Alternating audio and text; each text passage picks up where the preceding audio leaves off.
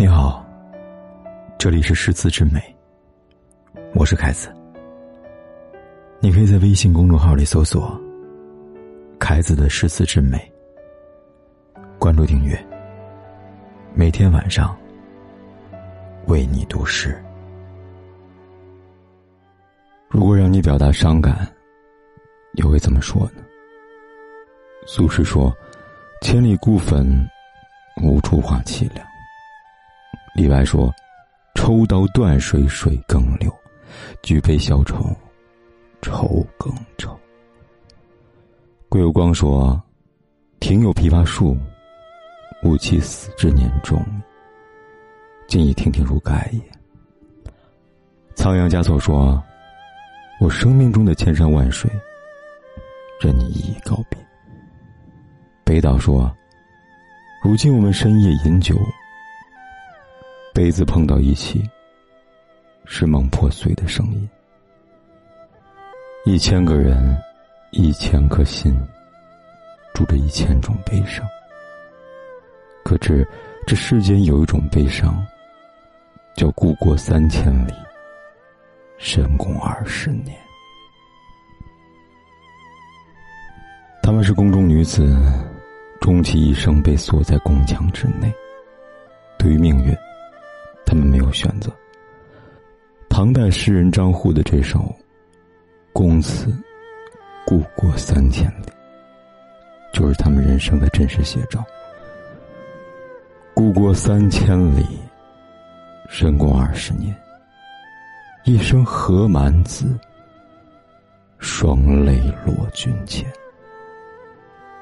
读完这首诗，三千里二十年，一生双泪在脑中回荡，余韵不绝。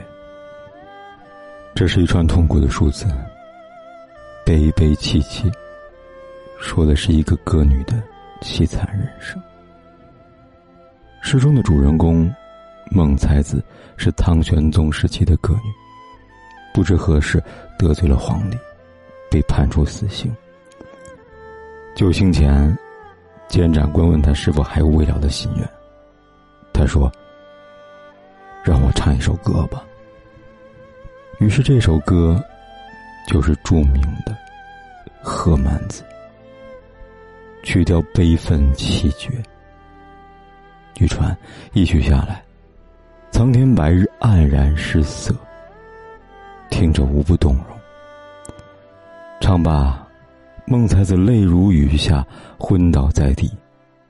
太医检查后说，身体还温暖，但肝肠已经断绝。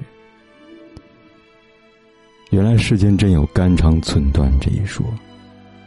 人生已是悲剧，一曲悲歌是结局。这一曲，是孟才子悲惨一生的挽歌。入宫那年。他刚满四岁，对这个金碧辉煌的地方充满了好奇。他不知道，这里是天堂，也是监牢。二十年的青春，将在这里荒芜，寸草不生。自入深宫，故国三千里。从此，他不能像个普通少女一样的玩耍调笑，更不能与父母相见，衣食菲薄。住所简陋，很多人羡慕他们，因为稍不留神就飞黄腾达了。可在那个封建王朝，帝王有三宫六院，嫔妃三千，见皇上一面，是何等的困难。大部分时候，他们只能无聊的虚度着青春；更多时候，是稍不留神就命丧黄泉。宫女稍有违反戒律者，将会被处以板桌、梯铃以及蹲锁的酷刑。他们的地位只是稍高于太监，可以说是非常低贱了，因为随时都可能受到欺辱，而且不存在任何的名分。而在明朝就有一个荒唐的规定：凡是宫嫔以及宫嫔以下的宫女患得疾病者，是没有机会被治疗的。并且，宫廷也不会向他提供药物。除了完成各种苦役，他们还要在知书女内官的教习下读完《训》《女孝经》等书目，完全是想奴役女性。在这样的环境下，渐渐的，何曼子从一个活泼的女孩，变成笼中鸟，瓶中花。这或许，就是古代宫中女子的宿命吧。这最后的一场，或许是悔不当初，或许又是抗议。关于宫女的悲惨人生，清朝末帝溥仪曾写过一本书，叫《我的前半生》。书中写了一件事：宫女们其实，在满二十五岁的时候，是可以恢复自由之身的，离宫回家，选择嫁人。可很多宫女呢，一出宫，就选择了自杀。就是为什么呢？其实，他们已无婚嫁的资格，连流浪汉都看不上他们。众所周知，古代女子婚配年龄在十四岁左右，而二十五岁那时已经算是高龄了。男子顶多呢会将其娶为妾，而且就算进了家门，地位也高不到哪里去。另一方面，因为长期劳作，吃不饱饭。每天还要小心翼翼的保住小命。久而久之，生理跟心理上透支，造成身体机能的衰退，很多宫女有了不孕的毛病。最后一点也最重要，那就是古代男子的贞操观念。我们都知道，在宫中的女子，不但抛头露面，还无法保证他们的贞洁。所以，出宫对他们来说，就像是刑满释放的犯人。坐了十年牢，出来发现自己已经被社会淘汰，有的连家都没有了，除了死，没有别的出路。真的是应了那句：“一入深宫里，年年不见春呢。”宫中女子，除了宫女，还有嫔妃。有人说，后宫就是一座活死人墓。前段时间热播的电视剧《延禧攻略》中。富察皇后的结局十分的悲惨。在一个冰冷的夜晚，她光着脚，一身素衣，从楼角一跃而下，告别了短暂的人生。死前她说：“我这一生犯了无数的错，生在富察家，嫁入皇室，成为大清皇后。身为一国之后，常伴君侧，享尽荣华富贵。”可那又如何呢？这成了他一生最后悔的决定。后宫佳丽三千，自古君王只问新人笑，不问旧人苦。他最终在这场争斗中，带着满腔的怨恨离开人世。这辈子，他不曾有一刻问过自己：你到底想过什么样的生活？从入宫那一刻起，他们就已经把命运交给了皇上。后宫嫔妃们争宠多事，不是真的贪心，而是在这残酷的六宫，不这么做就是死路一条。他们像所有的普通女孩一样，渴望爱情，渴望生活，渴望拥有家庭。可是，无论是嫁王爷还是嫁皇上。或者当宫女受尽欺凌，都不是他们能选择的。命运不接受辩驳，在这座歌舞升平的皇宫里，他们只是供人使用的物品。朝政上，女人没有资格摄政，但是却常常出现在历史舞台上。比如，唐代衰败，是杨贵妃吃垮的；比如。纣王饮酒作乐，忘形声色，妲己已成了千年的淫恶。比如周幽王烽火戏诸侯，暴死一笑，成了罪大恶极。国家亡了，口口声声要报效祖国的男人们，呼的一下退居二线，让一群无缚鸡之力的女子站出来背锅。不爱江山爱美人。成了美人的罪过。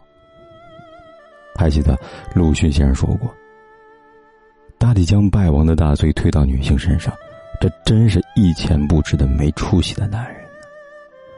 当在朝政中角逐难以自保的时候，女人就成了一道挡箭牌。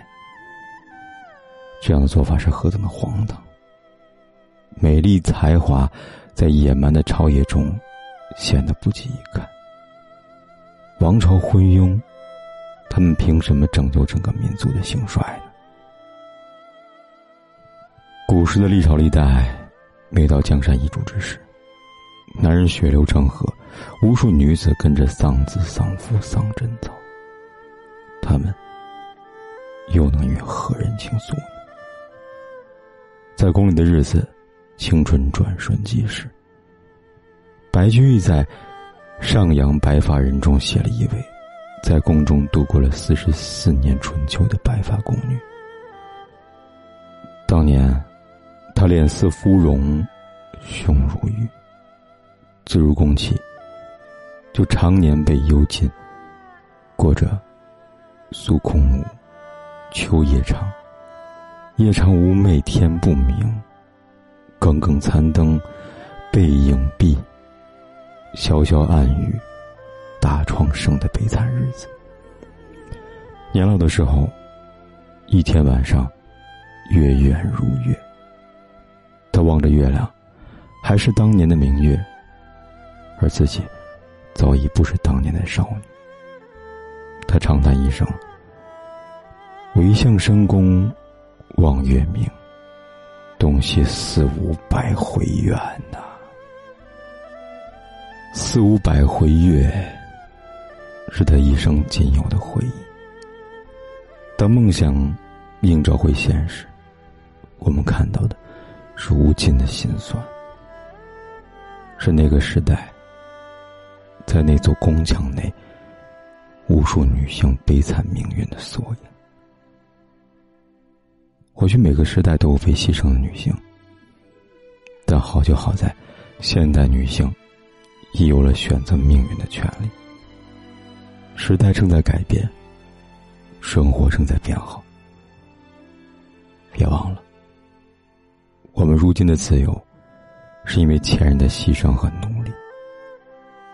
一生何满子，三千年血泪史。感谢前人，也珍惜这个最好的时代。